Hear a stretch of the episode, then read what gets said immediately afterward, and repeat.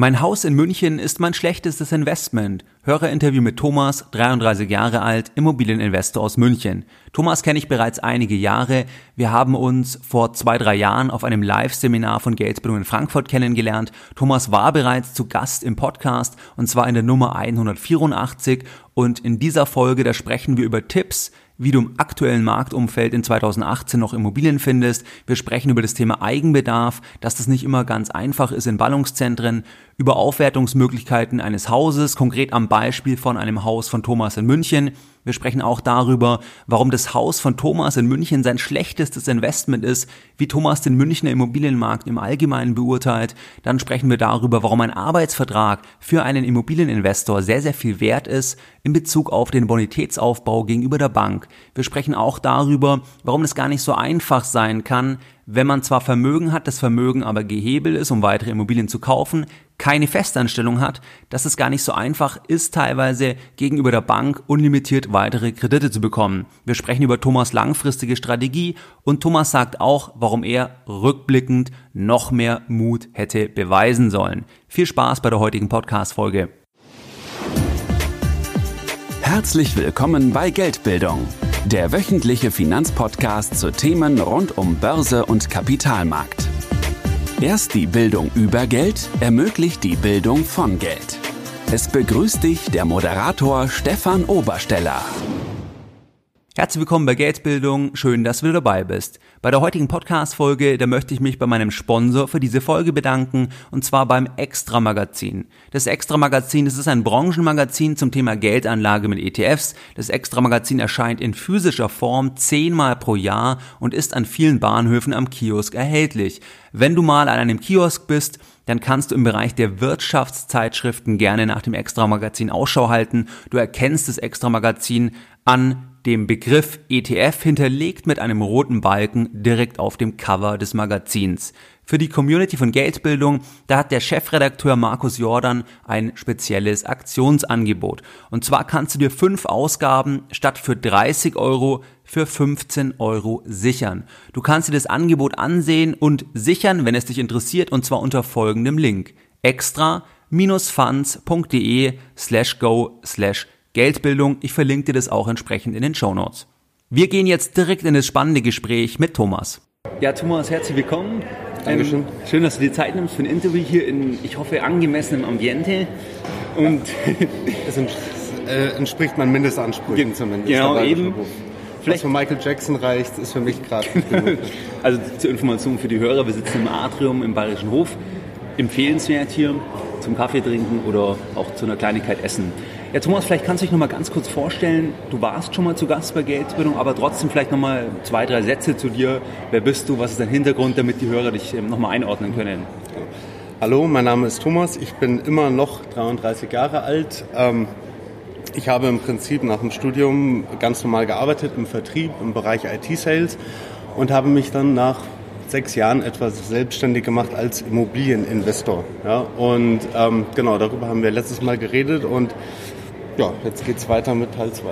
Genau, jetzt geht es weiter mit Teil 2. Ähm, das letzte Gespräch ist circa sechs Monate her. Vielleicht kannst du mal sagen, was hast du so 2017 gemacht? Du hast mir schon mal geschrieben, oder wir hatten ja nochmal Kontakt, ähm, dass du 10, 11, 12 Einheiten gekauft hast. Vielleicht kannst du da mal ein bisschen was dazu sagen, wie bei dir 2017 verlaufen ist als Immobilieninvestor. Mhm. Gern. Äh, ja, fangen wir einfach am besten mal chronologisch an. Äh, wie gesagt, ich habe gekündigt, habe mich dann als Immobilieninvestor selbstständig gemacht und habe dann 10, 11, 12 Wohnungen, na, 11 oder 12, ich weiß nicht mehr ganz genau, Einheiten. Das ist ein gutes Zeichen, wenn man es nicht genau weiß. ja, das war, ich habe ein Paket gekauft und ähm, genau, alle, also die, der Großteil der Einheiten, das war im Prinzip ein Deal und dann waren noch mal vier einzelne dabei. Ja. Aber war das überwiegend in Augsburg, glaube ich, oder? Äh, nein, also 50-50, es waren, also vom Volumen her, die 50 Prozent waren äh, in Augsburg und die anderen 50 Prozent in Leipzig. Ah, okay. Ja, Leipzig, da hast du ja auch mit deinem oder familiären gewissen Kontakt dann da. Genau, ja. Und ja. da hatte ich davor auch schon einige Wohnungen und habe im selben, also ich habe auch nur in den Gebäuden dieses Jahr gekauft, wo ich schon Immobilien hatte davor. Okay, genau.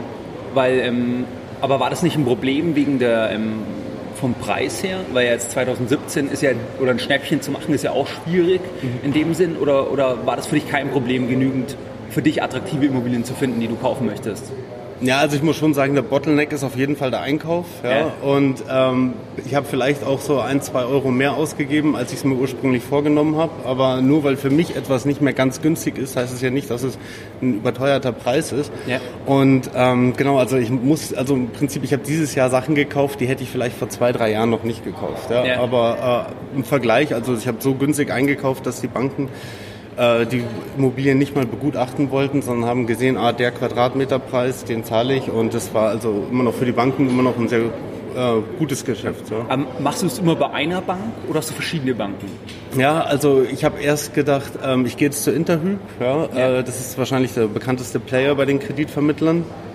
Und äh, ich muss aber ehrlich sagen, ich habe mit denen nicht so gute Erfahrungen gemacht. Sie sind wahrscheinlich tendenziell eher besser wenn man mal ein Eigenheim möchte und einmal einen Deal abwickeln möchte. Was war da nicht so gut bei denen? Naja, ich sag mal so, ja, die Interhyp, die sind ja nur ein Vermittler und die genau. können, ähm, die können nicht so gut oder anders ausgedrückt, ja, die lokale Sparkasse, die kennt ihren Markt, ja, und ich bin kein großer Sparkassen-Fan, trotzdem habe ich eigentlich nur Kredite bei denen jetzt aufgenommen, ja, weil die kennen ihren Markt und die sehen dann vielleicht, ah, okay, das, ähm, der kauft günstig ein, dem geben wir den Kredit, auch wenn nicht alles hundertprozentig stimmig ist. Ja. Und ja.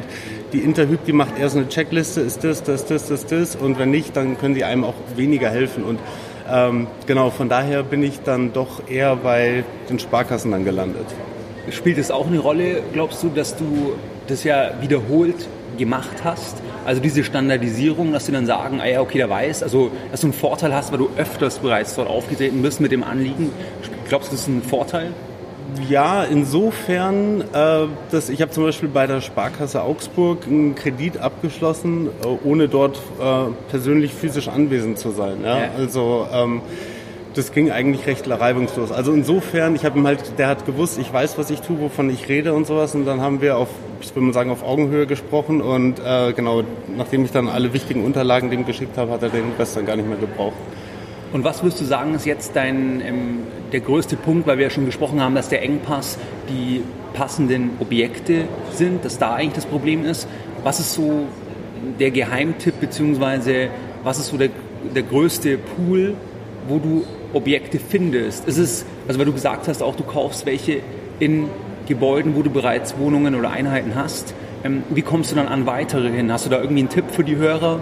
Ähm, wenn jemand zum Beispiel schon eine Wohnung hat, ich habe jetzt eine Eigentumswohnung in einem Haus, wie, wie kann ich jetzt zum Beispiel an weitere rankommen? Wenn ich sage, das Haus ist auch gut, die Lage ist mhm. gut und so weiter, hast du da irgendwie einen Tipp für die Hörer? Ja, also man kann Prinzip einmal auf die Miteigentümerversammlung gehen und sich im Prinzip die Namen aufschreiben, die nicht erschienen sind. Ja, das sind tendenziell eher immer dann die, die verkaufen wollen. Und, ähm, Weil die nicht so interessiert sind, genau, nicht ja. erscheinen. Ne? Also und ich muss sagen, die, die ich jetzt gekauft habe, äh, zumindest in Augsburg die Wohnung, das waren halt einfach ältere Rentnerpärchen, die seit 20 Jahren nichts mehr in die Wohnung reingesteckt haben und dann keine Lust mehr hatten. Und die waren auch nicht auf der Eigentümerversammlung. Und dann habe ich mir natürlich die Namen aufgeschrieben und habe die dann alle kontaktiert. Ja. ja. Genau. Aber ansonsten. Äh, also bis da kommt dein Verkäufer wieder durch. Ja, du hast den verkäuferischen Hintergrund. Ja, so ist es. Ja. ähm, aber hier so der große Trick ist, äh, den habe ich letztes Mal nicht verraten, aber ähm, Achtung, Achtung, gut zuhören. ja. Äh, und zwar, wenn man eine Immobilie besitzt, eine Wohnung in einem Mehrfamilienhaus, ja, dann hat man ja im Prinzip gehört einem nicht ein dedizierter Quadratmeter an Grund, sondern es ist äh, ein Gemeinschaftseigentum. Genau. Ja. Und deswegen hat man äh, das Recht zu erfahren, mit wem man sich den äh, Grund und Boden teilt. Ja? Okay. Und äh, deswegen, so kommt man relativ leicht an die Information ran, äh, wer noch eine Immobilie in dem Gebäude hat. Also man bekommt meistens nicht die Telefonnummer, aber zumindest Name und Anschrift. Entweder von der Hausverwaltung. Von der Hausverwaltung ja. oder äh, wenn die nicht mitmachen, äh, die müssen das nicht machen, aber dann spätestens beim Grundbuchamt dort äh, bekommt man die Information. Aber die meisten Hausverwaltungen, muss ich ganz ehrlich sagen. Die sind kooperativ ja. Eben, ja. Die, die, werden ja auch bezahlt von der Gemeinschaft, die meinten. So ist es, mhm. ja. Und die wissen ja auch, wenn ich jetzt mehr kaufe, dann bin ich wahrscheinlich ein besserer Kunde von denen oder ein größerer als andere und deswegen sind die tendenziell eher mal ein bisschen netter, ja. Sonst ähm, staucht sie zusammen an der nächsten Eigentümerversammlung. So ist es.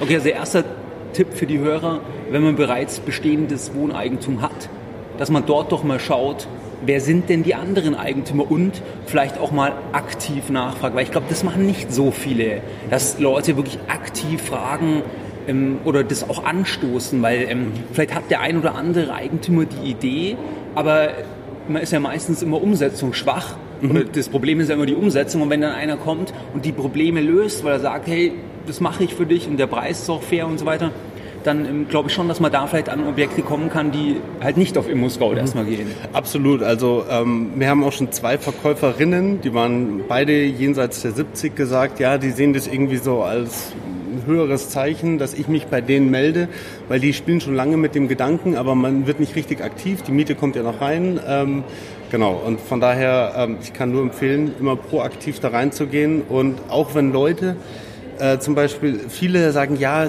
prinzipiell schon, aber irgendwie die sind noch nicht so mit dem Gedanken schwanger gelaufen, dass man sich die Zeit auf, lassen. Ja, auf jeden Fall ja. und dann sich alle paar Monate wieder meldet. Ja, und den alten Leuten äh, einen Brief schreibt, ja, mit den Kontaktdaten. Das legen die sich dann immer auf ihren Ordner und damit habe ich sehr gute Erfahrungen gemacht. Also viele haben sich auf meinen Brief hingemeldet, ja.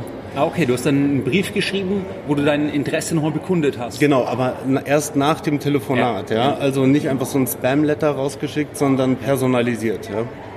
Sehr gut, ja. Genau, und da dann auch auf den, der dein Gegenüber ist, Einfluss nehmen. Da brauchst du dann nicht auf WhatsApp schicken, jemand, der 75 ist, Eben. sondern dann entsprechend den, den postalischen Weg wählen. Genau. Okay, hast du noch einen weiteren Tipp, wie jetzt ein Hörer, der vielleicht noch keine Immobilie hat?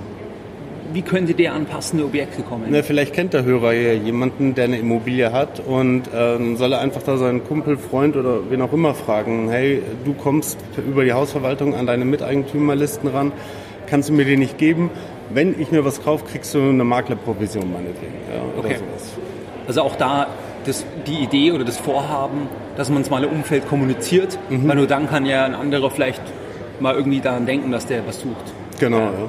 Okay, super. Und ein weiteres Thema ist ja, du hast ja bei einer Immobilie von dir, bei einem Haus in München, hast du ja Eigenbedarf angemeldet. Mhm. Da würde mich jetzt persönlich interessieren, wie bist du da vorgegangen? Weil wo ich jetzt aktuell wohne, haben wir auch zum Beispiel Eigenbedarf angemeldet und ich habe die Mieterin angerufen und gesagt, aus dem und dem Grund muss ich da rein, es geht leider nicht anders ähm, und wir werden Eigenbedarf anmelden und das läuft aus organisatorischen Gründen über einen Anwalt, ähm, das ist ein Freund von mir, ähm, einfach um da den Nachdruck nochmal offen zu legen, aber ganz wichtig, vorher halt persönlich informiert, mhm. also halt ganz nett.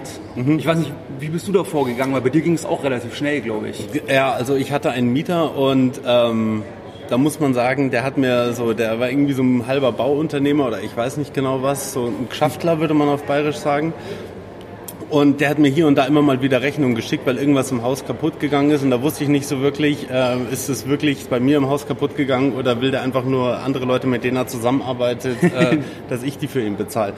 Und dann war wieder, wie gesagt, der kommt so halbwegs vom Bau, also ist ein bisschen handwerklich geschickt. Und dann war wieder bei einer Jalousie irgendwas. Und ähm, ich selbst kann mittlerweile auch eine Jalousie reparieren.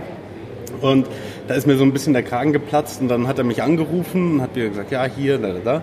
Und dann habe ich ihm dann einfach gesagt, hey, schaut so aus. Ähm, ich wohne aktuell in einer 50 Quadratmeter Wohnung mit also meiner mittlerweile Frau und die ist schwanger. Also von daher war das relativ klar, dass er eigentlich keine Chance hat. Genau, weil du hast ja wirklich ein großes Anliegen. Dann. Genau, ja. Also und ähm, ja, und deswegen habe ich gesagt, äh, ich, ich habe nicht gesagt, dass ich ihn sofort rausschmeiße, jetzt sofort, aber das geht ja gar nicht. Ich will ja, ähm, also oder ich habe versucht, mich mit ihm so ein ja, Auszugsdatum gütlich zu finden. Also auch Kompromiss, dass man mhm. nicht auf irgendwie aggressiv macht, mhm. weil du bist ja auch von dem abhängig. Wenn der sie sperrt, hast du auch ein Problem, weil dann mhm. kann es halt zwei, drei Jahre dauern. Mhm. Also dass man auch erstmal die kooperative Schiene auf jeden Fall fährt. Genau. Das ja. habe ich damals auch, also ich glaube auch, dass das das Beste ist, wenn man ganz nett, aber sagt, dass es auch nicht anders geht. Mhm. Aber in dem Fall bei dir ist es ja, wenn du das so formulierst, äh, du brauchst mehr Platz aus familiären Gründen und dann, ähm, ja, wie, wie ging es dann weiter? Dann hast du das mit ihm gesprochen? Ja, genau. Und äh, also ganz konkret, ich habe ihm angeboten, ich gebe dir neun Monate,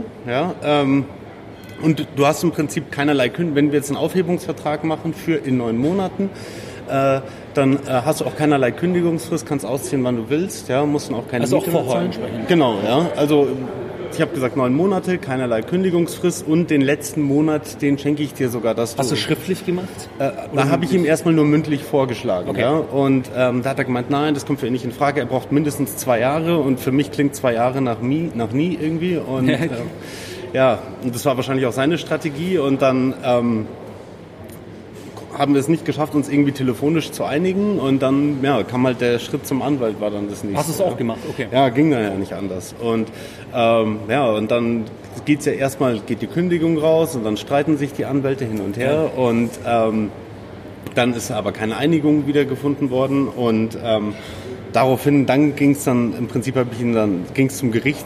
Ich will jetzt hier nicht den falschen Ausdruck sagen, äh, aber irgendwie, es ging dann vor Gericht auf jeden ja. Fall. Ja, ich habe ihn dann angezeigt oder ich weiß nicht genau, wie man das nennt. Hat alles mein Anwalt erledigt und dann plötzlich hat er dann auch relativ zeitnah dann eine, äh, ein neues Haus gefunden, weil er hat ja auch gewusst, also im Prinzip der Mietvertrag war vom Vermieterbund kann ich jedem empfehlen, den Mietvertrag entweder vom Vermieterbund oder von Wohnungsbörse.net zu nehmen. Ja.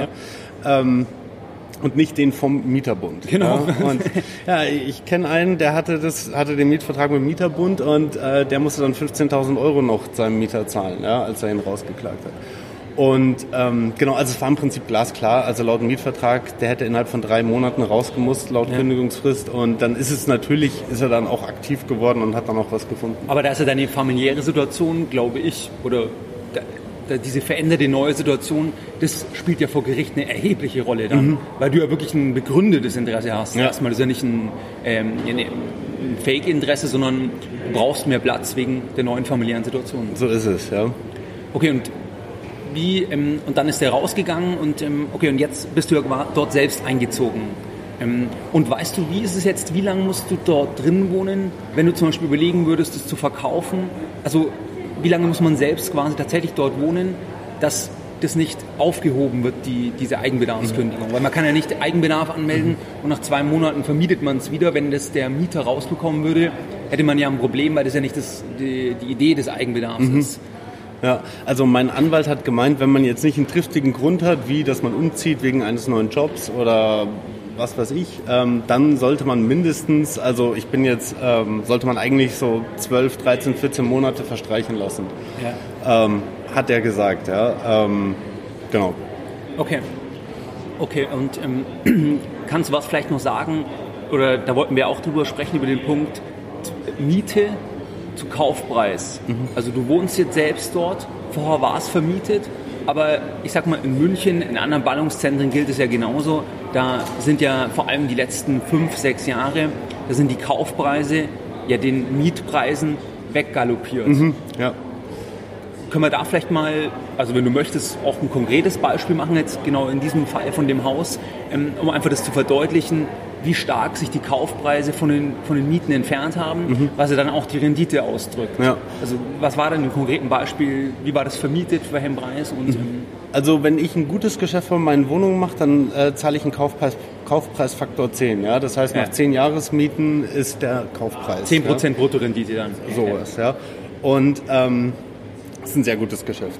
Ähm, aber mein Haus, also das, ich sage nicht, dass es so viel wert ist, aber so viel wird auf jeden Fall aktuell dafür bezahlt. Ja? Ähm, das ist, äh, war dann Kaufpreisfaktor 33, 34, 35. Ja? Also, also 35 Jahresmieten genau. legt der auf den Tisch, der es haben möchte. Genau, ja. Äh, okay, ich hatte auch noch einen älteren Mietvertrag, also der war jetzt knapp fünf Jahre alt, aber ähm, im Prinzip so gesehen ist es eigentlich mein schlechtestes Investment, ja, ja. mein Haus in München, weil ähm, ich habe jetzt aktuell ungefähr so viele Schulden, wie ich für mein Haus, für den Erlös des Hauses bekommen würde. Und äh, wenn ich jetzt im Prinzip mein Haus heute verkaufe und Sondertilge und ich weiß, es gibt Vorfälligkeitszinsen, aber nach so Pi mal Daumen sind, komme ich dann bei Null raus, habe aber ungefähr die zweieinhalb bis dreifache Mieteinnahmen hätte ich dann. Ja? ja. Ähm, also insofern äh, ist es aktuell mein schlechtestes Investment, könnte man so sagen. Ja, und wo ich jetzt gerade drin wohne und deswegen weiß ich jetzt auch nicht ganz genau, was ich jetzt damit mache. Also die Logik sagt, ich sollte es so schnell wie möglich verkaufen. Ja. ja. Ähm, genau, und äh, so ist es. Ja.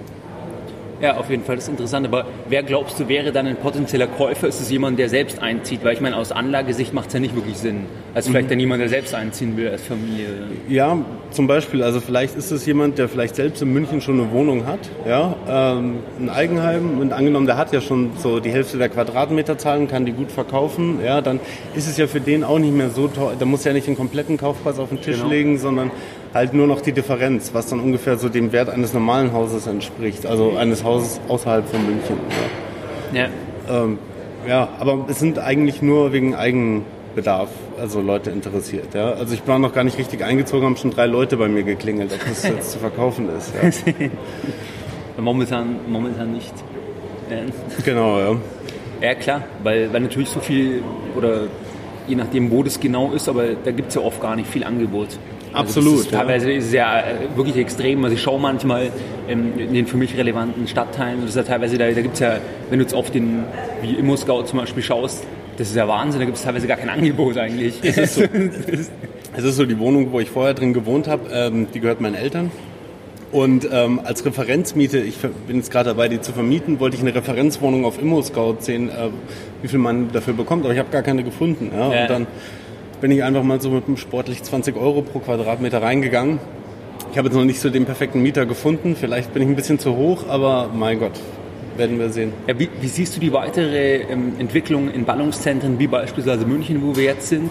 Ich meine, glaubst du, das geht noch weiter rauf oder glaubst du, dass es auch sein kann, dass das irgendwie mal korrigiert, dass die Kaufpreise mal fallen werden, weil zum Beispiel Zinsen deutlich steigen oder wie ist da deine persönliche Einschätzung? Also ich persönlich glaube, wobei das dürfte jetzt nicht für bare Münzen nehmen, aber ähm, ich persönlich glaube, dass in den Ballungszentren die Preise werden wahrscheinlich nicht einstürzen. Ich glaube, der schlimmste Fall, der eintreten wird, ist, dass sie stagnieren. Aber solange jetzt kein Crazy Money von außerhalb kommt, ja, ja ähm, was weiß ich, dass ähm, irgendein äh, Golfstaat sagt, so, wir wollen jetzt in Immobilien investieren, in äh, Ballungszentren. Ich kann mir kaum vorstellen, dass die Preise noch viel stärker wachsen können weil ja. die Rechnung geht ja jetzt eigentlich schon nicht mehr auf. Ja. Ja. Eben, wenn du, wenn du 33-fachen, die 33-fache Jahresmiete bezahlst, dann kann das kein so gutes Investment sein, außer der Wert steigt halt weiter. Aber das wäre ja die Spekulation. Aber in sich geschlossen als Asset ist es ja kein, kein sinnvolles Investment in dem. Sinne. Ja. Super. Und ähm, wenn jetzt ein Hörer sagt, er würde jetzt anfangen, also der hört zum Beispiel schon im Podcast, liest Bücher zum Thema Immobilien, was wären so zwei, drei ähm, Tipps, die du dem Hörer geben würdest, wenn jemand jetzt neu anfangen will? Also hast du da irgendwie generelle Tipps, vielleicht Sachen, die du am Anfang falsch gemacht hast, wo du sagst, mit dem Wissen von heute, da müsste man da mehr drauf achten oder man sollte schneller ähm, das erste Objekt kaufen, um schneller schon mal drin zu sein oder was wären so Sachen, wo du sagst, würdest du mitgeben? Genau, ja. Also ähm, ich ärgere mich ein bisschen, dass ich früher zu zögerlich war. Ja? Also äh, zum Beispiel, ich habe jetzt durch meine, ich sage jetzt mal in Anführungsstrichen Arbeitslosigkeit, nicht Erwerbs Erwerbstätigkeit, äh, stellt sich die Bank ein bisschen quer bei mir, was die Kreditvergabe betrifft. Aber meine Frau, jetzt ist jetzt äh, auch im Mutterschutz, aber ähm, aber ich habe jetzt nur für sie gekauft jetzt. Aber die hat jetzt im ersten Jahr schon vom Volumen so viel gekauft, also in Euro bezahlt, ja. wie ich gebraucht habe, wo ich drei, vier Jahre gebraucht habe, um so viel zu investieren. Ja? ja. Also ich würde sagen, ruhig ein bisschen Mut und einfach mal kaufen. Ja? Also wenn man nicht einen total überzogenen Preis zahlt, ja, dann kann man ja eigentlich kein Geld verlieren, würde ich jetzt einfach mal, also zumindest in Ballungszentren. Also einfach erstmal, ich würde sagen, so ein bisschen Learning by Doing. Ja? Einfach, wenn man was Günstiges findet, dann hatte zum Beispiel eine Wohnung, die war okay, die habe ich einem Kumpel vorgeschlagen. Also für mich war die ein bisschen zu teuer, aber für einen Kumpel war die gut. Und äh, der hat auch für den, aber der hatte noch nie eine gekauft und der hat gesagt, ja, er braucht eine Überlegungsbedenkzeit, ja. und dann war sie halt weg. Ja. Äh, also von daher, ich würde sagen, einfach mal anfangen, ja. Äh, aber natürlich nicht das Erstbeste kaufen, aber wenn man irgendwas Gutes hat und sich nicht ganz sicher ist, dann einfach mal trauen. Ja. ja. Weil viel lernt man dann einfach, wenn man schon dabei ist und nicht, wenn man theoretisch irgendein Buch liest. Ja, absolut.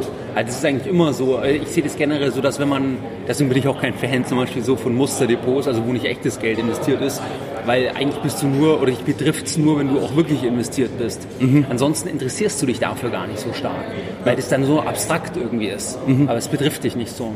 Und wenn jemand, der arbeitet, einen unbefristeten Job hat, dann wäre ja das was, wo du sagst, dass das eigentlich auch ein Wert ist, weil man da noch halt eine gewisse Bonität gegenüber der Bank signalisiert. Mhm. Und dann kann man sich ja auch mal trauen, irgendwas Kleines, was vernünftig ist, zu kaufen, um den ersten Schritt mal zu machen. Ja. Und äh, da stürzt man sich ja in der Regel nicht in, ja, in ein finanzielles Fiasko, vor allem wenn das klein ist. Selbst wenn jetzt der Mieter nicht mehr bezahlen würde, könnte man ja selber weiter bezahlen. Ja, absolut. Also mein erstes Investment war äh, ich, weniger als ein Bruttojahresgehalt zum Beispiel. Ja? ja? Also das kann man verkraften. Ja. Eben, ja. Und was ist dann deine persönliche Strategie langfristig? Also sagst du, du willst einen gewissen Bestand aufbauen das, und dann, oder, oder was ist deine persönliche Strategie? Also ich meine, wenn du weiter zukaufst, dann, und du hast jetzt zum Beispiel das Haus als Sicherheit, da war das ja jetzt auch schön möglich, aber ähm, wenn jetzt alles bis oben hin verschuldet ist und du den Cashflow brauchst, um die Kredite abzubezahlen, mhm. dann hast du ja dadurch auch nicht ein, das mega Gefühl der Freiheit erstmal, mhm. weil erstmal die, die Kredite abbezahlt werden müssen und das dauert ja ein paar Tage. Mhm. Was ist da deine persönliche Strategie? Also willst du weiter erstmal zukaufen um jeden Preis? Oder sagst du, du verkaufst auch zum Beispiel mal, oder, oder du, du, du stellst mal ein Objekt ein und, und schaust einfach mal, ob du einen unverschämt hohen Preis bekommst, um zum Beispiel einfach mal ein bisschen runterzukommen und dann auch ein bisschen mehr Cashflow für die laufenden Lebenshaltungskosten mhm. verwenden zu können. Ja. Oder was ist da deine Strategie? Ja, also ähm, ich muss sagen, ich habe so die perfekte Strategie habe ich selbst noch nicht, weil ich bin einfach so, wie du ja gerade gesagt hast, so wenn man nur, wenn man Geld investiert, ist es für einen relevant und ich selbst, ähm, ich bin noch nicht an dem Punkt, wo ich das so, aber ich sag mal so, mein Ziel ist so, sobald ich eine Immobilie abbezahlt habe, sollte die eigentlich verkauft werden, weil ähm, eine abbezahlte Immobilie, die macht, macht vielleicht, wenn man die zu einem guten Preis verkauft, ja, so, dann kann man da auch das dann gleich in Aktien investieren oder, aber jetzt hier zu meiner Strategie. Ich bin mir selbst noch nicht genau sicher, aber es gibt mehrere Szenarien. Ja. Szenario 1 ist, äh, ich verkaufe jetzt mein Haus, irgendwann innerhalb des nächsten Jahres äh, und dann hab, stimmt der Cashflow und dann kaufe ich weiter, weiter, weiter, weiter. Äh, Strategie 2 ist, ich... Ähm, also nimmst du den Erlös vom Haus, um entweder Schulden zu tilgen oder als Eigenkapital für weitere Objekte? Genau, ja. Okay. Also und dann hätte ich so im Prinzip, wenn ich so weiter so einkaufe, wie ich einkaufe, würde ich wahrscheinlich unendlich viel, also zumindest von der Rechnung her, ob die Bank mir dann unendlich viel gibt, ist dann was anderes, aber dann hätte ich einen gut genugen Cashflow, um weiter zu kaufen. Ja? Ähm, aber wie es wahrscheinlich eher sein wird, sollte ich verkaufen oder nicht, sollte ich nicht verkaufen, ich kann es jetzt gerade einfach nicht sagen, ähm, dass ich wahrscheinlich, also ab in vier Jahren, ich verschachtel mich hier in Sätzen, also in vier Jahren habe ich meine ersten Immobilien, zehn Jahre, die ich gekauft ja, okay. habe. Ja, und dann äh, in, äh, ist die Spekulationsfrist vorbei und die habe ich dann auch abbezahlt. Ja. Und äh, die werde ich dann auf jeden Fall verkaufen, meine abbezahlten Immobilien nach zehn Jahren. Und mein Plan ist dann eigentlich so 50 Prozent des Erlöses, das behalte ich für mich zum Ausgeben und die anderen 50 Prozent, davon kaufe ich wieder eine gleichwertige Wohnung ja. ja mit 50 Prozent Eigenkapital. Nach zehn Jahren ist die auch wieder abbezahlt und, äh, und dann mache ich das ganze Spiel weiter. Und idealerweise müsste ich dann pro Jahr eine Wohnung gut verkaufen und eine ja. gut einkaufen. Ja? Und ähm, genau, und sollte ich dann irgendwann noch mehr Geld haben, dann will ich irgendwann eigentlich, ist mein Traum, Aktionär zu werden und keinerlei Immobilien zu haben. Ja. Das hast du im ersten Gespräch, das verlinke ich auch in den Shownotes, sehr ähm, hörenswert auf jeden Fall, das erste Gespräch mit Thomas, da hast du das ja beschrieben, dass man dann zum Beispiel, ich sag mal, wenn man jetzt 5 Millionen Euro zum Beispiel rein in ein breit diversifiziertes Aktienportfolio legt, ähm, dann hast du auch da locker mal deine 10.000 bis 15.000 Dividende mhm. pro Monat umgerechnet, mhm. ähm, plus dass ja der Wert weiter wächst unter Umständen und die Dividenden vielleicht noch mehr werden. Da muss man dann gar nichts machen aber du hast ja gesagt, dass für dich... Nicht mal die Steuererklärung. Es ist so, ja? ja. Du musst gar nicht, du kannst dich totstellen. Ja. Das ist, ja, das ist ein, ein Vorteil sicher bei ähm, Aktien, dass es halt ein, dass eine sehr anonyme Anlage ist, weil keiner will von einem was. Mhm. Das steuerliche Thema ist zumindest in Deutschland, solange es die Abgeltungssteuer gibt, noch erledigt. Mhm. Und ähm, ja, dadurch hat man minimale Kosten und man ist von niemandem der Ansprechpartner. Aber natürlich ist es so, dass wenn du sagst, wie komme ich jetzt auf zum Beispiel 5 Millionen Euro beispielsweise, dann ist natürlich ein Vorteil, wenn man halt bei Immobilien wie den Hebel einsetzen kann. Wenn, wenn, einem das halt auch liegt. Mhm. Ich sage immer, das muss halt auch von der Anlegerpersönlichkeit so sein. Weil ich glaube, dir liegt es, du bist auch da aufgewachsen oder reingewachsen. Mhm. Aber andere wollen gar nicht unbedingt mit Handwerkern zu tun haben, die wollen nicht mit irgendwelchen Mietern zu tun haben, mhm. die haben gar keinen Bock drauf. Das verstehe ich auch. Also das ist halt, äh, ich glaube, das ist auch vielleicht, man muss selber schauen, was passt zu einem als Anleger halt letztlich. Mhm. Aber klar, Immobilien hast den Vorteil mit dem, äh, mit dem Hebel natürlich. Absolut, ja. Das hatten wir im letzten Gespräch schon, dass ja, Aktien werden halt nicht oder sollte man auch nicht ähm, beleihen natürlich. Kann man zwar mit Lombardkredit in geringerem Umfang, aber bei einer Immobilie ist ja der Kredit eigentlich das Natürlichste. Ja. Weil keiner erwartet, dass man eine Immobilie sofort bezahlt. Weder Eigenheim noch, wenn es vermietet ist.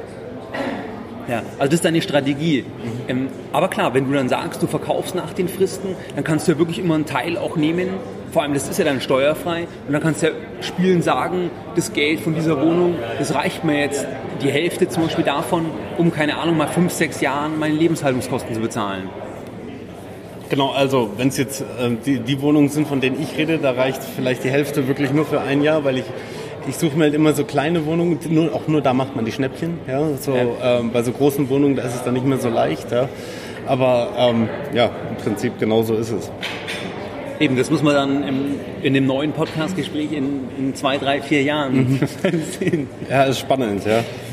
Auf jeden Fall, ja. Und ähm, hast du noch irgendwie ein Thema, wo du sagst, das beschäftigt dich aktuell extrem beim Thema Immobilien? Sicherlich das Thema Bonität, wenn man kein, also wenn man nicht angestellt ist, ist es schwierig. Das hatten wir im ersten Gespräch auch schon, dass die Bank schaut ja stärker auch, dass man ein konstantes Einkommen hat mhm. von dem Arbeitgeber. Ja. Das ist ja auch wichtiger, wie zum Beispiel ähm, wie jetzt Vermögens, äh, wenn man jetzt irgendwie ein Grundstück oder so hat, wo kein Cashflow kommt. Ja. Also die Bank will ja lieber Angestellten. Ja. ja und, und vielleicht zum Thema Aufwertungsmaßnahmen, weil bei dem Haus, wo du jetzt Eigenbedarf angemeldet hast, wo du jetzt eingezogen bist, was sind vielleicht Ideen, wo auch ein Hörer was mitnehmen kann? Wie kann man es oder wie überlegst du es aufzuwerten, um dann, wenn du es verkaufen möchtest, mehr zu bekommen? Mhm. Hast du da irgendwie Tipps? Genau. Hast also, du am Telefon noch was erzählt? Mhm. Genau, jetzt ganz konkret. In meinem Haus bietet sich es auch auf jeden Fall an, ja, dass ähm, man, ich könnte eine Kellertreppe von außen in den Keller führen und äh, im Keller ist ein Bad und ein Zimmer äh, und die sind miteinander verbunden. Also im Prinzip, ich könnte eine separate Wohnung unten einbauen. Ja? Und ähm, ich komme aus München. Ich habe meine alte Wohnung bei Airbnb während der Wiesen für 400 Euro die Nacht vermietet an zehn Holländer oder Italiener oder Australier. Darf aber nur kurze Zeit, ist ganz wichtig. Da gibt es ja enge Grenzen. Man kann 100, mehr als 50 Prozent der Wohnung sechs Wochen im Jahr an Airbnb vermieten und äh, weniger als 50 Prozent die ganze Zeit. Ja. Genau. Genau, das ist dann der Trick, äh, größere Wohnung, ein Zimmer immer über Airbnb, dann ist es weniger wie 50 Genau.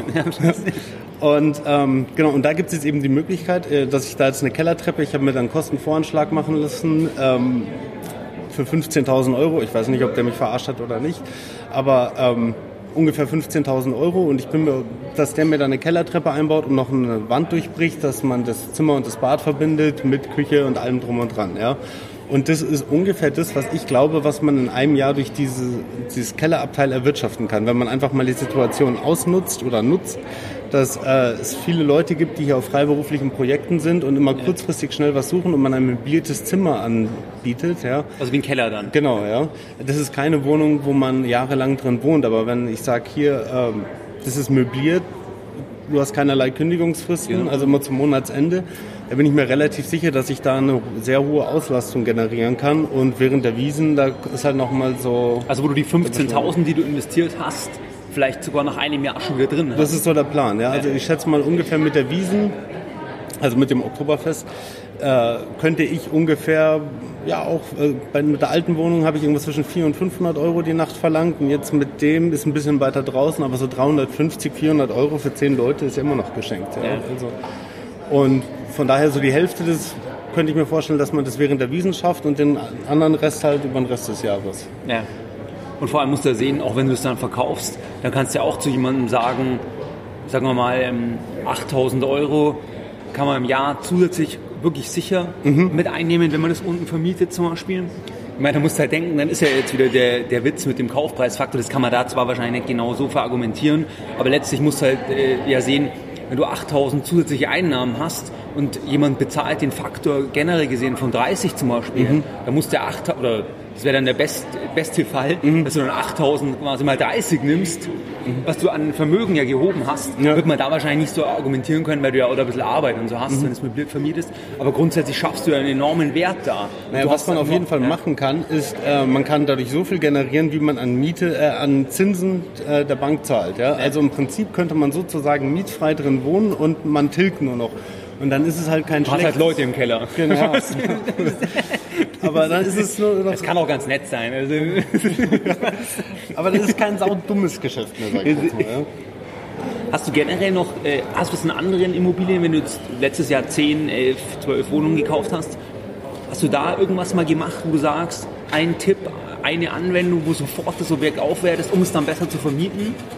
Also das Einzige, was ich mache, ja, ist ein Laminat verlegen und streichen. Ja? Also, ähm, aber mehr mache ich in der Regel nicht. Also ich bin versuche mich schon so auf Ballungszentren zu konzentrieren, wo die, äh, die Nachfrage höher als das Angebot ist. Und ähm, dann ist es eigentlich auch äh, kein Problem, die Wohnung zu vermieten. Aber so, ich bin eigentlich kein Fan davon, da noch so Verschönerungsarbeiten reinzustecken, wenn man die gerade erst gekauft hat. Ähm, weil wie ich gesagt habe, nach zehn Jahren will man ja die Wohnung wieder verkaufen, ja. Und wenn ich die jetzt äh, heute kaufe und renoviere, dann ist sie ja auch schon wieder zehn Jahre alt, ja. wenn ich die verkaufe. Dann macht es mehr Sinn, die nach acht, neun Jahren dann zu renovieren. Um dann eben die, den, das ein bisschen zu nach außen aufzupushen, mhm. es dann gut zu verkaufen genau. zu können. Genau, und es ist dann so, jeden Euro, den man dann reinsteckt, kriegt man wahrscheinlich dann doppelt oder dreifach zurück, ja, wenn ja. man es dann verkauft. Ja. Ah, das finde ich ja nur ein interessanter Ansatz. Klar, weil wenn du jetzt investierst, ob es dann so viel mehr zu so einem höheren Preis vermieten kannst? Nee. Wahrscheinlich nicht, genau. Und, aber andererseits jemand, der es dann kauft, vielleicht sogar für Eigenbedarf oder der will ja, dass es möglichst schön ist. Mhm. Wenn da kurz vorher dann die Sachen machst, dann ja, wäre vielleicht, vielleicht auch ein interessanter Gedankengang, das erst gegen dem Ende des Verkaufs oder kurz bevor man es verkaufen will, eigentlich, dass man es aufhübscht. Mhm, ja. Super, ja.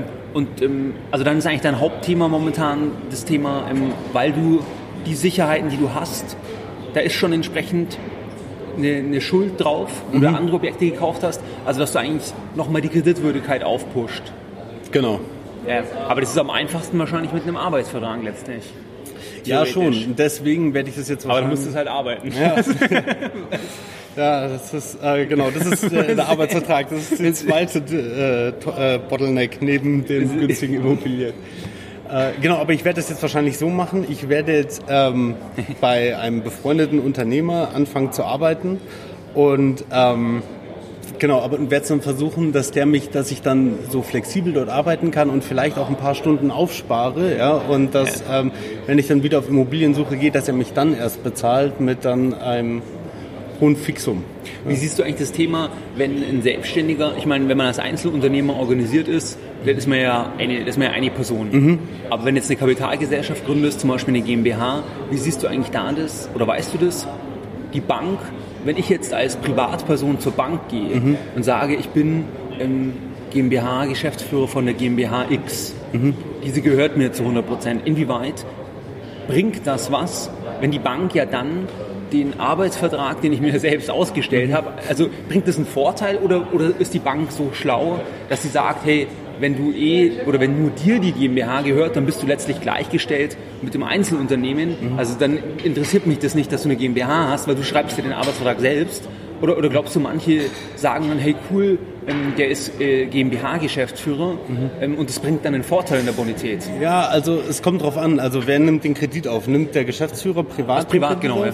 Dann, also die Erfahrung, die ich gemacht habe, eher nicht. Aber eine GmbH bekommt deutlich leichter einen Kredit, weil... Ähm, weil da gibt es nicht diesen Verbraucherschutz und alles, ja. ja weil es ja B2B ist. Und äh, von daher eine GmbH bekommt eher leichter das. Aber gut, da will die Bank meistens halt auch wieder dann eine, eine Sicherheit haben, mhm. gegebenenfalls, dass der dann wieder privat unterschreibt. Ja. Aber okay, das hätte mich mal interessiert, weil ich könnte mir vorstellen, dass manche das dann gar nicht, dass die das dann gar nicht so einen Schritt weiter denken, dass, also dass sie dann sagen, hey, ein Arbeitsvertrag super, ähm, obwohl wenn dir die GmbH gehört, ist es ja, ist es ja genau wie ein Einzelunternehmen. Also ich weiß es zufälligerweise. Ich hatte, war ja ähm, auch mal selbstständig, äh, auch im Vertrieb. Äh, da hatte ich auch eine GmbH und ähm, da war es so, die, die, Banken, die wollten immer die Bilanzen der letzten zwei Jahre sehen oder die, ähm, was wollten die? Also auf jeden Fall, wie viel ist rein, wie viel ist BWA, ja. Äh, genau, BWA, sowas.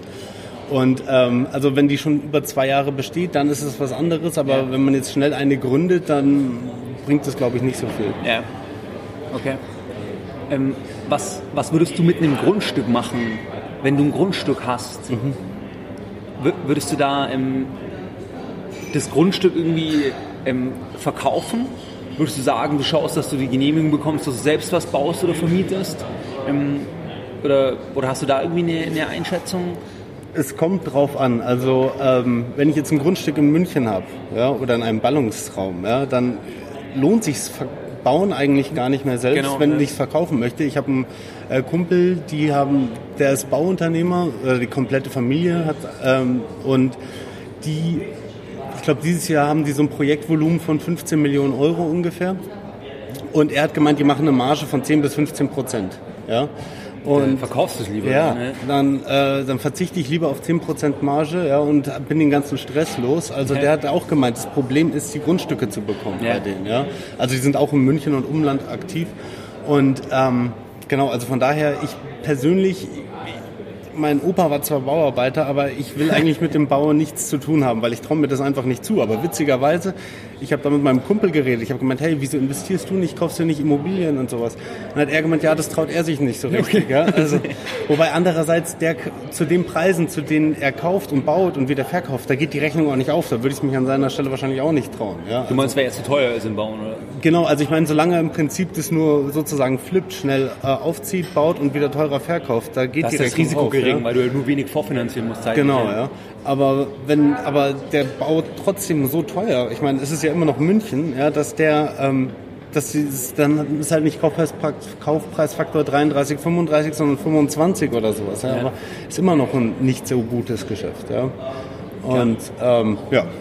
Eben, aber da ist der Engpass natürlich extrem, mhm. die Grundstücke. Mhm. Aber ich würde auf gar keinen Fall bauen. Also wenn da mein Kumpel, der sagt, die arbeiten mit 10, 15 Prozent Marge, ja, du dann, Privatperson ja, dann, ne? dann weiß der ganz genau, was der macht, ja, und der kann das wohl im Vorfeld ziemlich genau berechnen, ja, weil wenn der sich mit 10, 15 Prozent Marge zufrieden gibt, aber so einer wie ich, der wird ja von vorn bis hinten ja, verarscht, ja, also ja. wenn es ums Bauen geht. Ich habe ja auch keine Ahnung, ich weiß nicht, was es kostet, eine Wand hochzuziehen, wie lange das dauert, ja, ich weiß, wie viel Quadratmeter Quadratmeter man äh, pro Stunde ein Laminat verlegen kann oder wie viel Quadratmeter man die Wand streichen kann. Aber da hört dann auch schon so mein Wissen eigentlich auf fast. Ja. Ja, du brauchst ja auch nicht viel mehr wissen, wenn du, du kaufst ja bestehende mhm. Sachen und nicht baust neu. Aber ich glaube auch, dass, das, dass, dass man da unheimlich eine Informationsasymmetrie hat, weil die andere Seite macht es tagtäglich mhm. und man als normaler, selbst wenn man Immobilien vermietet, das heißt ja überhaupt nicht, dass man sich da auskennt. Mhm. Also das sagst du ja auch, du ja. hast Du hast es ja auch wahrscheinlich selbst, ob du mal eine Wand oder was du handwerklich schon mal selbst gemacht hast, das ist ja auch ein gewisser Aktionsradius. Ja. Also ich mache wirklich nur die Sachen, die eigentlich jeder machen kann, aber ich traue mich halt, die zu machen, ja, oder habe sie schon oft genug gemacht und deswegen, aber ähm, Jetzt habe ich meinen Gedanken vergessen. Ähm, du, traust, du traust dich, das zu machen? Mhm. Äh, Moment, das war irgendwas bauen. Ähm, ja, ich baue auf jeden Fall nicht. Das war auf jeden Fall so. Traue ich mir nicht zu. Ja, jeder sollte wissen, was er kann, was er nicht kann. Ja. Und ah genau, jetzt war es wieder. Jeder, den ich kenne, der sich ein Eigenheim baut, ja, der ist jeden Tag auf der Baustelle anderthalb Jahre lang. Ja, ja. Ähm, und am Ende ist es nicht so, wie äh, man sich das vorgestellt hat, oder es ist teurer oder dies oder das oder jenes. Aber es gibt immer Ärger. Ja, und ähm, und deswegen, wenn ich schon eine bestehende Immobilie kaufe, dann habe ich zumindest nicht mehr diesen großen Ärger mit dem ganzen äh, ja. Bauen. Ja? Also von daher so ist für mich Bauen total uninteressant. Ja? Okay. Wie willst du dann das Thema ähm, Bonität lösen? Also du hattest ja im Vorgespräch, hatten wir ja kurz mal telefoniert und da hattest du ja gesagt, du überlegst, dich wieder anstellen zu lassen, damit du den Arbeitsvertrag hast, um diesen bei der Bank zu zeigen und wieder Kredit zu bekommen. Mhm. Hast du da konkrete Pläne schon, dass du das mal für ein, zwei Jahre machen möchtest? Oder, oder was ist da deine aktuelle Situation? Ja, also äh, ich habe mir das alles ein bisschen einfacher vorgestellt. Ich kam ja aus der Festanstellung und habe immer so, ich hatte das Haus als Sicherheit. Ähm, ich habe immer Kredite auf Zuruf bekommen, das war überhaupt kein Problem. Äh, Jetzt sehe ich aber, dass die Welt auch anders ticken kann. Ja? Und, ähm, wenn man keinen Arbeitsvertrag hat. Wenn man kein, Arbeits kein, kein unbefristetes äh, äh, Anstellungsverhältnis also hat. Also wer ja? jetzt zuhört und einen unbefristeten äh, Vertrag hat, Dankbarkeit üben. Ja, aber nur, wenn ihr den auch nutzt. Das ist genau. auch ein Wert. Ja, also Man muss, das hast du mal gesagt, das ist mir in Erinnerung geblieben, Humankapital leveragen. Ja, genau. Und ähm, genau, also bei mir ist jetzt das Problem, ich bekomme jetzt keine Kredite mehr. Ich weiß jetzt ehrlich gesagt so, ich bin jetzt ein bisschen, was heißt arbeitslos. Ähm, ähm, aber ich bekomme, ich bekomme jetzt aktuell keine Kredite mehr. Meine Frau, die ist jetzt in Elternzeit äh, und ich persönlich habe kein festes Einkommen. Ich bin jetzt in mein Haus eingezogen, die Miete ist entfallen. Ja. Ähm, das heißt, ich habe jetzt hier zwei Möglichkeiten. Entweder ich sitze jetzt vier Jahre die Zeit ab und mache nichts. Ja, ich hab, wir haben, ja, also das ist die eine Möglichkeit. Äh, aber so, ihr könnt es mir glauben, ich habe jetzt schon so ein paar Wochen rumgegammelt. Ja, ähm, das ist einfach auch nicht befriedigend. Ja, also, das ist das, was ich immer sage. Nur die Freiheit, dass du das so toll, also eine gewisse Struktur zu haben, hat mhm. auch was für sich. Ja, absolut. Und äh, deswegen werde ich mir jetzt auf jeden Fall, also wie gesagt, ich halte mir alle Möglichkeiten erstmal offen. Auf jeden Fall Fakt ist, das nächste Jahr geht bei mir auf gar keinen Fall irgendwas, weil ich muss ja entweder das Haus verkaufen oder äh, meine Frau muss wieder anfangen zu arbeiten oder, oder, oder. Und von daher ja, muss ich jetzt dann, was heißt da muss, habe ich mich jetzt dazu entschieden, wahrscheinlich doch wieder für eine befristete Zeit in ein Angestelltenverhältnis zu wechseln. Ja. ja. Betonung liegt auf Festangestelltenverhältnis, damit ich wieder die Kreditwürdigkeit habe, um weitere Immobilien zu kaufen. Aber ich mache mir jetzt im Prinzip auch gar keinen Stress, weil ich würde sagen, ich habe es jetzt verstanden, wie man Geld macht, nicht verdient, sondern macht. Ja. Und ähm, wenn ich jetzt das irgendwie jetzt ein, zwei Jahre eine Blaupause machen muss, ja, dann ist es halt so. Ja. Da hast du immer noch Zeit, dann bist du immer noch mit Ende 30. Eben, ja. ist die Sache immer noch geritzt. Genau. Und vor allem, du hast ja eine, eine gute äh, Situation, weil du ja, wenn du das Haus verkaufst und der Markt so weiter sich entwickelt, ähm, dann sieht es ja auch schon wieder ganz anders aus. So ist also, es. Das ist ja, aber wie, wie ist für dich das Thema ähm, Freiheit? Ich meine, das, das hast du mir damals, äh, haben wir auch mal vor einigen Jahren drüber geredet, aber bei dir ist so das Thema Freiheit auch wichtig, oder? Mhm. Oder wie ja. du angestellt gearbeitet hast. Was hat dich da gestört oder, oder wie stehst du zum Thema Freiheit, dass man sein Leben selbst gestalten kann? Oder was sind da deine mhm. Ideen zu dem Thema?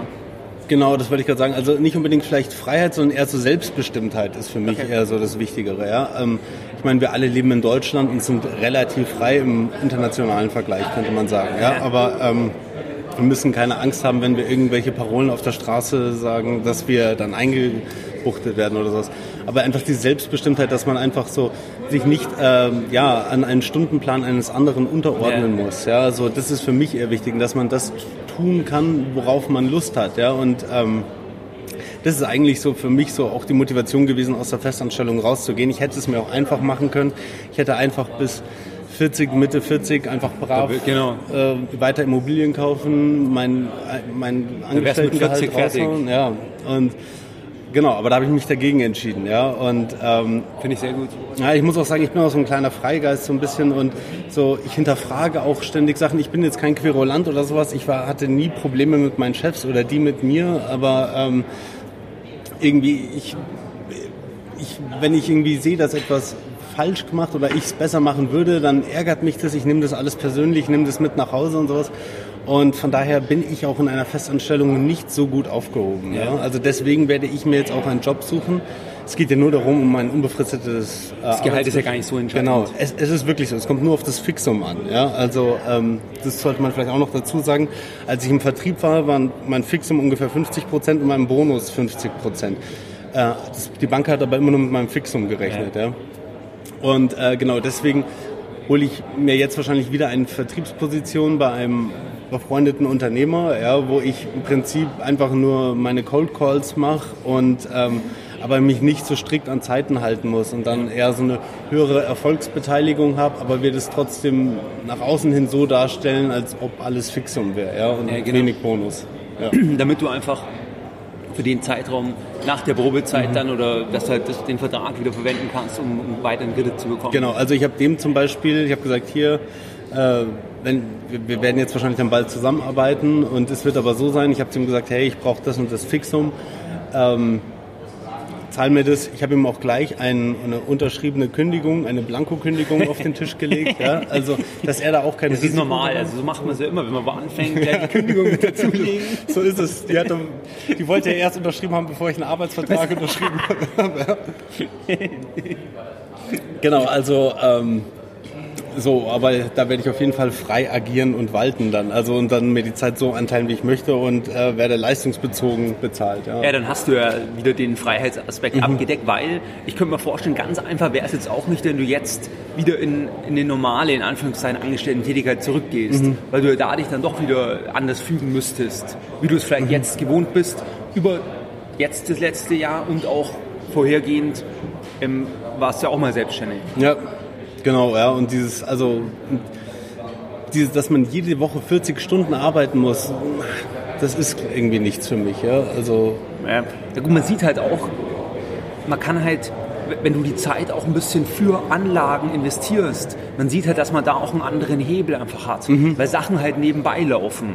Ja. Weil ich meine zum Beispiel, du kannst dich ja über die Immobilien duplizieren, du kannst über sonstige Anlagen duplizieren, weil es ja weiterläuft, obwohl du jetzt nicht in der Sekunde aktiv daran arbeitest. Mhm. Und ich meine, der Hebel ist ja das einfach, weil nur die Arbeitszeit, also das, das ist, ein, der ist einfach beschränkt vom Hebel, denke ich. Ja. ja. Und würdest du auch sagen, dass sich dann Mut lohnt? Also dass man sagt, wenn jetzt ein Hörer sagt, er überlegt auch schon lange, ob er das machen soll oder ob er sich trauen soll, zum Beispiel Selbstständigkeit oder was auch immer das jeweilige Lebensthema oder das Anliegen ist, würdest du sagen, zurück kann man dann immer noch mal oder lieber einmal mutiger sein oder, oder wie siehst du das? Ja, also ich bin ganz ehrlich, ja. Ähm, ich glaube, wenn ich jetzt wieder wenn ich jetzt für mich beschlossen hätte, das ist nichts für mich, ich will wieder zurück in die Festanstellung, da würde ich karrieretechnisch wahrscheinlich nicht wieder da einsteigen, wo ich aufgehört habe, sondern würde vielleicht nochmal zwei, drei Jahre zurückfallen. Ja? Und die Frage ist, aber im Prinzip so, ähm, es muss eigentlich jeder für sich selbst wissen, aber so Mut ist wichtig, aber man sollte es halt nicht einfach so ein blinder Mut, ja. sondern äh, man sollte schon genau wissen, was man tut. Aber wenn man genau weiß, was man tut und einem nur noch eine Portion Mut fehlt, dann könnte man das eigentlich schon machen. Ja. Ja. Ich habe das letztens von ähm, Jeff Bezos gehört, wie er die Entscheidung zur Gründung von Amazon getroffen hat. Mhm. Er war ja schon älter, wo er Amazon gegründet hat. Und der hatte ja einen Top-Job an der Wall Street, glaube ich. Er hat extrem gut verdient. Und da hat er beschrieben in dem Interview, wie er diese Entscheidung getroffen hat, was ja damals eine sehr große Entscheidung war. Mhm. Und das wusstest du ja vorher nie, wie Amazon sich entwickelt. Meine, das siehst du ja immer nur im Nachhinein. Und er hat gesagt, er, er wählt da immer ein Verfahren, ähm, die ähm, die bereuen, also dass uns bereut, ähm, minimalisiert. Also dass man Sachen, wo man sagt, wenn man es nicht macht, würde man später bereuen, dass man das halt, also dass man das, was man bereuen würde, minimalisiert. Mhm. Weil am Ende ähm, würde er, wenn er jetzt mit 70, 80 zurückschaut, dann sagt er halt, dann will er halt sagen, dass er zumindest die Sachen halt, wo er so gespürt hat, das will ich probieren, mhm. dass er es probiert hat. Ja. Und dass er diese Reue runterfahrt, indem dass er einfach probiert. Ja. Und selbst wenn es gescheitert wäre, wäre es auch kein Stress, weil er, weil quasi das Schlimme ähm, gewiegt hätte, wenn er es dann bereut hätte. Und ich finde es eigentlich ganz interessant, dass man also sich selbst in 70, mit 70, 75 sieht und dann halt schaut, was werde ich dann denken? Mhm. Und dann ist es ja meistens so, dass man dann sagt, selbst wenn es nicht geklappt hat, immerhin habe ich damals das zwei, drei Jahre probiert, das war gut und das war es auch wert. Mhm. Und nicht, dass man sagt, ich bin auf Nummer sicher gegangen. Ähm, vor allem sind wir eh in Deutschland, äh, hast du eh schon, äh, bist du eh schon in, in, äh, in Samt gebettet. Im Prinzip schon. Also wir haben ja ein Sozi soziales Netz, das einen eigentlich auffängt, worüber ein 80, 90 Prozent der Weltbevölkerung ja. beneiden würde. Ja? Das finde ich absolut unglaublich teilweise, wie wie sich diese Risikowahrnehmung, wie sich das verschiebt, dass Leute, die zum Beispiel eine Top-Ausbildung haben, alles haben, dass die sagen, ey, das Risiko kann ich nicht eingehen, zum Beispiel ein Jahr mal das zu probieren, zwei Jahre das zu probieren. Es ist eigentlich, es ist eigentlich ein Stück weit völlig verschoben. Mhm. Wenn du denkst, was für ein Risiko? Ich meine, du bist so eingebettet, du hast die ganzen Ausbildungen oder jetzt in dem skizzierten Beispiel und trotzdem ist die Angst, weil man halt gesellschaftlich den Druck irgendwie spürt. Und das wirst du vielleicht auch bestätigen, man fällt halt ein Stück weit aus dem Normalen dann raus. Ja. Also weil du halt nicht das Klassische, wenn du irgendwo auf einer Party bist ähm, und Leute fragen, was machst du? Ich meine, das, muss, das, das muss ist immer die schlimmste genau. Frage. Genau.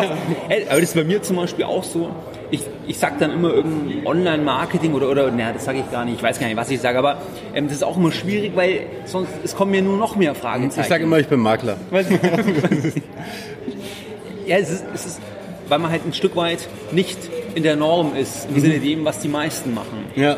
Aber gut, ich denke, das lohnt sich. Ja, würde ich auch sagen. Also bei mir hat es, würde ich sagen, bisher ganz gut geklappt und auch so finanziell gesehen hat sich dieser Ausflug auf jeden Fall gelohnt. Also selbst wenn ich jetzt heute beschließen würde, so, das Jahr ist vorbei, also ziemlich genau bin ich jetzt seit einem Jahr äh, als Immopreneur tätig. Gruß an Thomas Nedel, ja, Immopreneur. Genau. Wobei ich muss sagen, ich habe von dem nichts gesehen, nichts gelesen. Ich höre so gut wie nichts, was Immobilien... Aber wie bist du auf den Begriff gekommen? Äh, schon von ihm, ja. ja. Also man kann sich dem ja nicht äh, dir verwehren, aber so, äh, ich habe den nicht abonniert, ich schaue nicht jedes seiner nee, Videos nee, nee. oder so. Ähm, Eben aber. Genau. Aber es ist ja ein passender Begriff. Ja, genau, ja. Also es ist eigentlich der, das ist eigentlich der Begriff meiner Berufsbeschreibung, ja. Aber, ja. Ähm, aber auch sicherlich den versteht keiner. Ja, so ist es, kann man mir vorstellen, wenn, wenn in, die Schwiegereltern oder irgendjemand fragt, was, was machst du beruflich? Immopreneur. Und ähm, genau, es hat sich aber auf jeden Fall gelohnt. Ja? Also ich habe jetzt, ähm, selbst wenn ich jetzt wieder zurückgehe, äh, ich habe dieses Jahr eine halbe Million an äh, Krediten mir äh, organisiert. Ich würde sagen, ich habe gut eingekauft. Das sind wahrscheinlich, ist es dann alles so ja, um die 700.000 wert wahrscheinlich, was Genau. ich dann so gezahlt habe. Und in 15 Jahren ungefähr wird es dann abbezahlt sein oder 20. Ich weiß nicht, wie ich tilge oder was weiß ich, aber auf jeden Fall mit 50 könnte man so sagen, Pi mal Daumen ist das abbezahlt. Ja, Ja, und dann ist es auf jeden Fall durch. und dann, äh, es hat sich gelohnt. Ja? Ähm, Mehr als äh, hätte ich jetzt irgendwie so Karriereambitionen gehabt. Ja, da, da sieht man halt auch wieder, du hast, du hast es halt nicht jetzt sofort im Geldbeutel, weil es halt eine abstrakte Überhaupt Zahl nicht. Ich ist. bin äh, wahrscheinlich gerade so ärmer als, als Student oder so. Ich führe ein Studentenleben so ungefähr. Ja? Aber- ich aber war ein das- reicher Student. Ja. Aber, aber das ist halt das Interessante, ähm, weil, weil du halt, sagen wir mal, du hast zum Beispiel letztes Jahr 200.000 Nettovermögen geschaffen, als Beispiel.